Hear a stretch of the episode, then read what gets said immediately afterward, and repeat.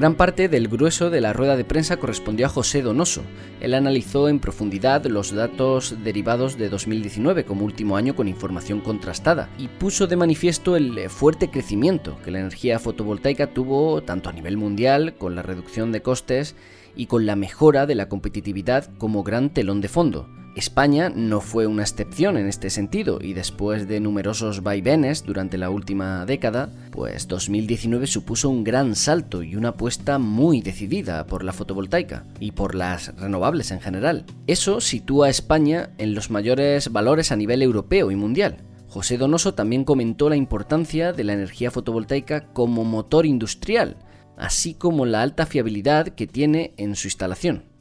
El año pasado, con 176 gigavatios de renovables nuevos que se instalaron en el mundo han supuesto el 72% de la nueva capacidad instalada mundialmente. Está claro que el, el, nuevo paradigma es el de las energías renovables. Ya las nuevas energías convencionales claramente son la eólica y la fotovoltaica. Son aquellas en las cuales se está apostando, no solo, o yo diría que ya casi más por razones de tipo económico que por razones de tipo ambiental más de dos tercios de la población mundial vive ya en países en los cuales la fotovoltaica, la eólica o ambas son la fuente más barata de producir energía eléctrica.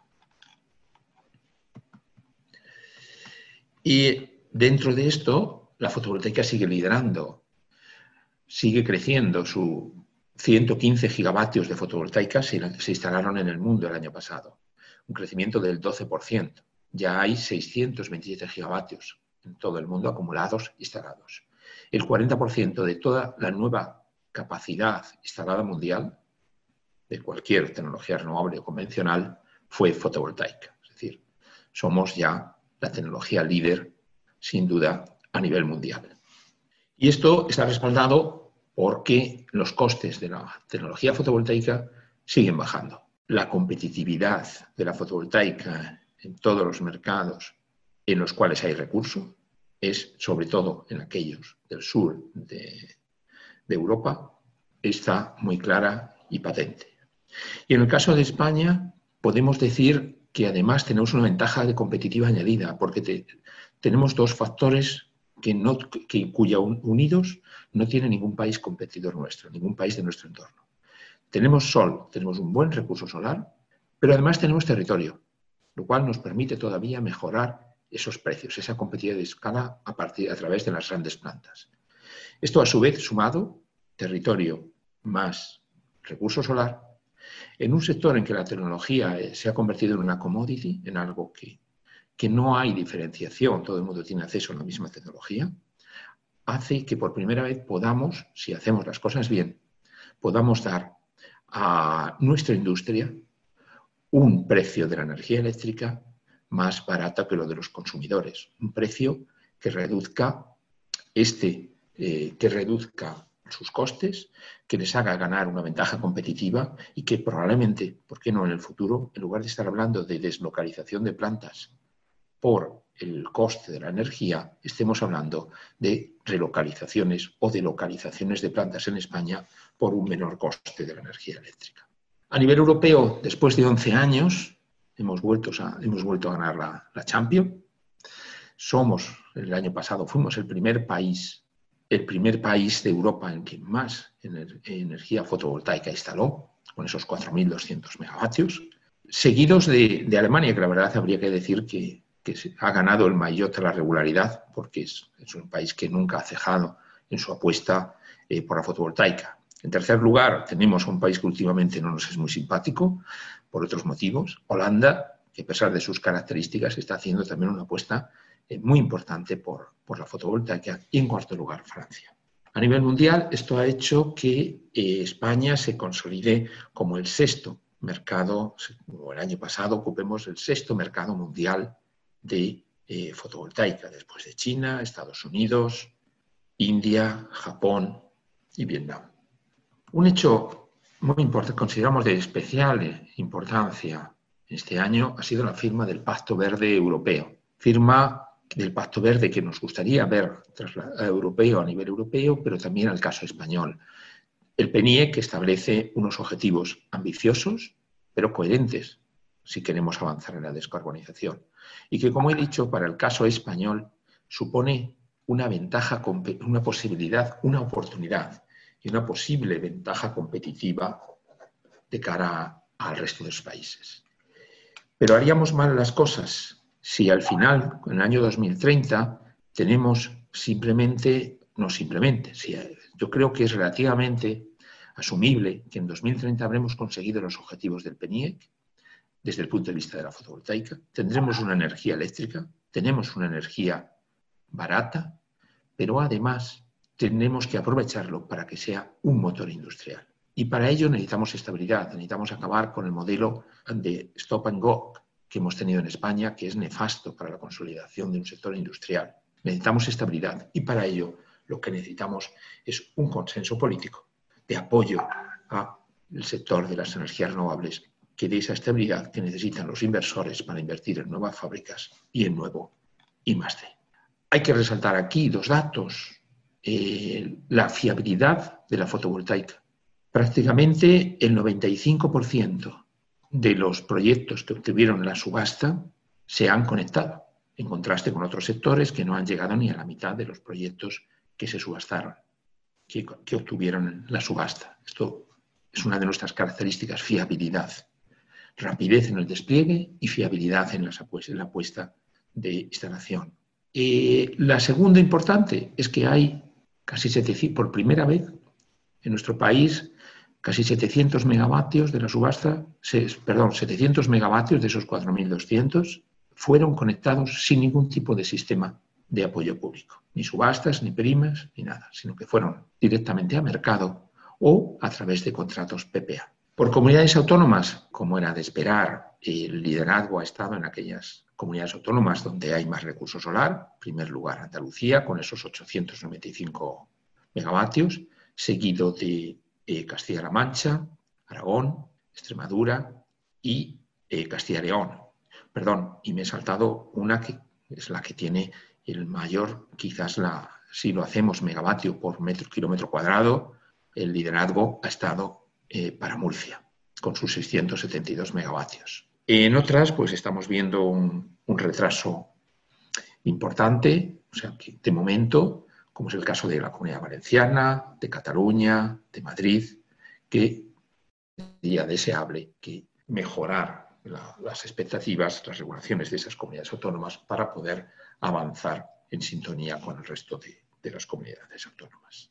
En nuestro alma de autoconsumo fue un año muy importante, fue el primer año que se ha podido trabajar sin las barreras económicas y administrativas que existían en el pasado, aunque todavía no durante todo el año estuvieron todos los instrumentos eh, adecuadamente desarrollados y esto nos ha permitido duplicar prácticamente la potencia que existe en el año anterior. De 236 megavatios hemos pasado a 459.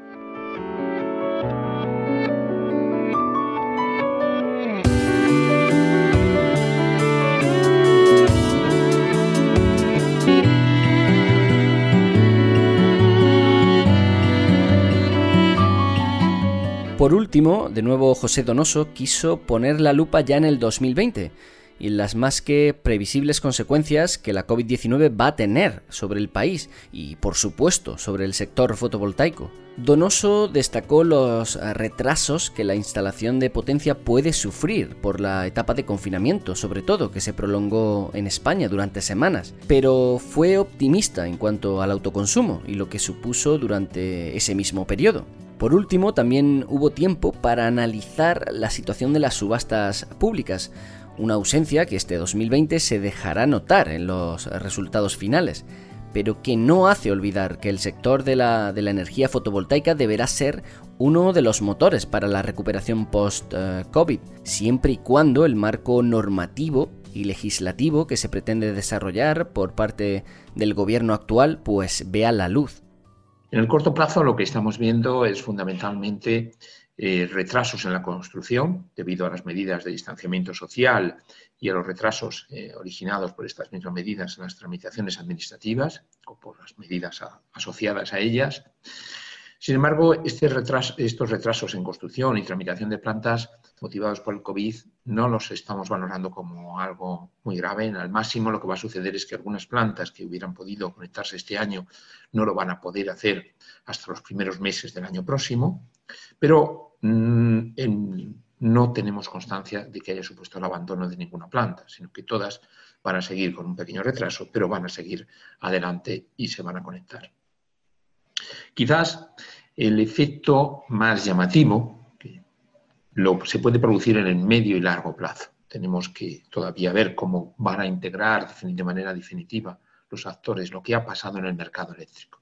Se ha producido una caída, la, caída de la demanda de energía eléctrica ha producido a su vez, como era de esperar y como es lógico en un sistema de mercado, una caída espectacular en los precios de, este mercado, pasando de estos 40, 55 a 20, a moverse entre los 20 y, algo más de 30 y en algún momento, en un momento puntual, a caer por incluso por debajo de 10. Si vemos esta evolución que ha pasado en relación con las energías renovables, vemos que esta caída coincide, estos momentos de mayor caída, con aquellos momentos de mayor participación de los renovables. Los que ha habido momentos en que las renovables han supuesto el 70, el 63, el 73, el 68% del mercado. Es decir, si ahora si hemos estado rondando las situaciones que, que plantea el PNI de objetivo a 2030, con un 74% de generación de energía eléctrica por renovables. En el fondo esto lo podemos interpretar como un sandbox regulatorio, un experimento de qué pasa en el mercado eléctrico cuando tenemos esta participación de los renovables. Y el resultado es claro, hay un derrumbe de los precios. En cuanto al autoconsumo, nos encontramos con una situación en la cual ha tenido un impacto muy fuerte en el corto plazo, el COVID, fundamentalmente por las medidas de distanciamiento social y por la crisis económica generada a este respecto, que ha afectado fundamentalmente a nuestros dos, a dos de nuestros elementos claves en el desarrollo de autoconsumo en España, al ser un sistema de libre mercado, la pequeña y mediana industria y el sector servicios. Y en menor medida al sector doméstico. Fuerte, en un primer momento hubo una parálisis total, pero desde el momento que se empezaron a aligerar las medidas del estado de emergencia, se ha ido poco a poco recuperando la actividad. Y estamos convencidos de que según esta actividad económica se vaya recuperando y vayamos volviendo a unos índices económicos normales, el autoconsumo se irá también recuperando. De todas formas, hay, eh, es necesaria una serie de medidas para ir avanzando también, sin barreras. Una de ellas, insistimos siempre, es la reducción del término fijo de la factura. Se ha dado un paso adelante con, este borrador de, que ha, recientemente que está en consulta pública ahora del Real Decreto Ley, del Real Decreto para, de acceso y conexión, en el cual se, de los cargos, perdón, el decreto de cargos, que reduce a, un 35, a un, que a un 35%, el 40% de término fijo. Pero habría que seguir avanzando hasta volver a los media europea de en torno del 23. La simplificación de la tramitación administrativa es otro de los elementos eh, claves. todavía en muchas comunidades autónomas se está tardando de seis a 8, a 8 meses para conseguir una licencia de obra para una pequeña instalación en un, eh, en un adosado.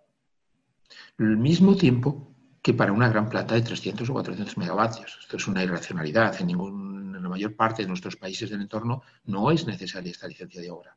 Y de hecho ya estamos en una campaña que estamos hablando con todas las comunidades autónomas y ya tenemos una parte importante de comunidades autónomas que la están eliminando. Pero necesitamos tener, continuar con esto. Extremadura, Cataluña, eh, Castilla y León, Baleares y, y otras que se han comprometido a hacerlo en el más breve tiempo posible. Pero sería necesaria esta eliminación total de, en todas las comunidades autónomas. Las subastas, ¿cómo queremos? Se temen de convocar, pero tenemos que hacernos bien. En principio, consideramos que en este momento estas subastas deben ser tecnológicamente neutrales. Eh, quizás en el futuro esto no sea así, cuando vayamos avanzando y se vea qué huecos se están dejando las subastas, pero en este momento en el que hay mucho por hacer y mucha potencia en el mercado, consideramos que lo más interesante es captar el mejor precio posible para los consumidores. Y esto se consigue a partir de subastas tecnológicamente neutrales. ¿Qué deben ser pay as bid? Es decir, subastas que deben ser en función de la oferta que las empresas hagan. Cada uno va a recibir lo que oferte. Se ha demostrado a nivel internacional que esta es la fórmula más eficaz, la que garantiza una mayor responsabilidad de las empresas en la oferta que están haciendo, una mayor seriedad y unos mejores resultados de este precio por kilovatio hora ofertado que se le haga. Consideramos que es necesario una precalificación.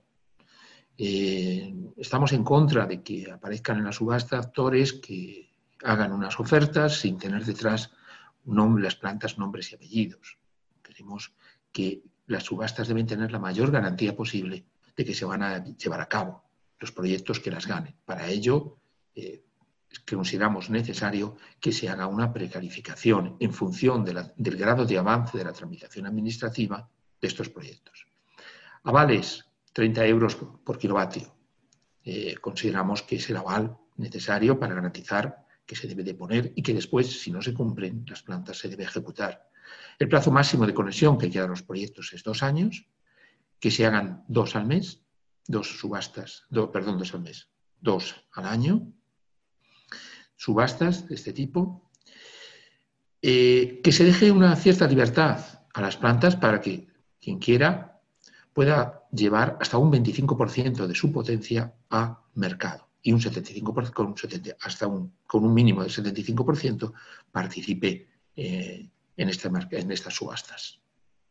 También mm, creemos en nuestra asociación que es interesante el que haya un sector lo más diversificado posible, con una mayor, para que haya una mayor competitividad, una mayor competencia y competitividad, que haya muchos actores.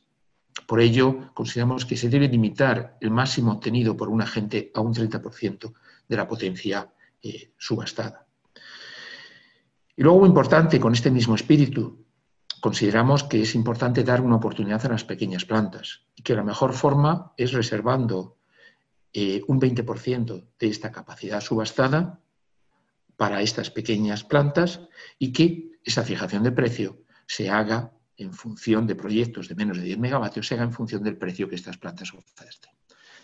Y como digo, una visibilidad para que ayudar también al desarrollo de la fabricación con un calendario de cinco años y dos convocatorias anuales. Reformar el mercado de acceso y conexión es uno de esos elementos eh, más importantes que ha generado más literatura en los últimos, eh, en los últimos meses y creemos que es importante que eh, reordenarlo. Estamos de acuerdo con el borrador, con el Real Decreto Ley, los términos en términos generales, el Real Decreto Ley que 23 2020, que intenta reordenar este, este mercado, pero creemos, creemos que ahora, cuando se abra la ventanilla después de la moratoria que establece para tres meses, también hay, hay que hacer una priorización y se tiene que dar prioridad no a quien llega antes a la ventanilla, sino a aquel que tiene el proyecto más maduro. Porque una vez más es lo que nos va a dar más garantías de que esos proyectos se hagan y no estén ocupando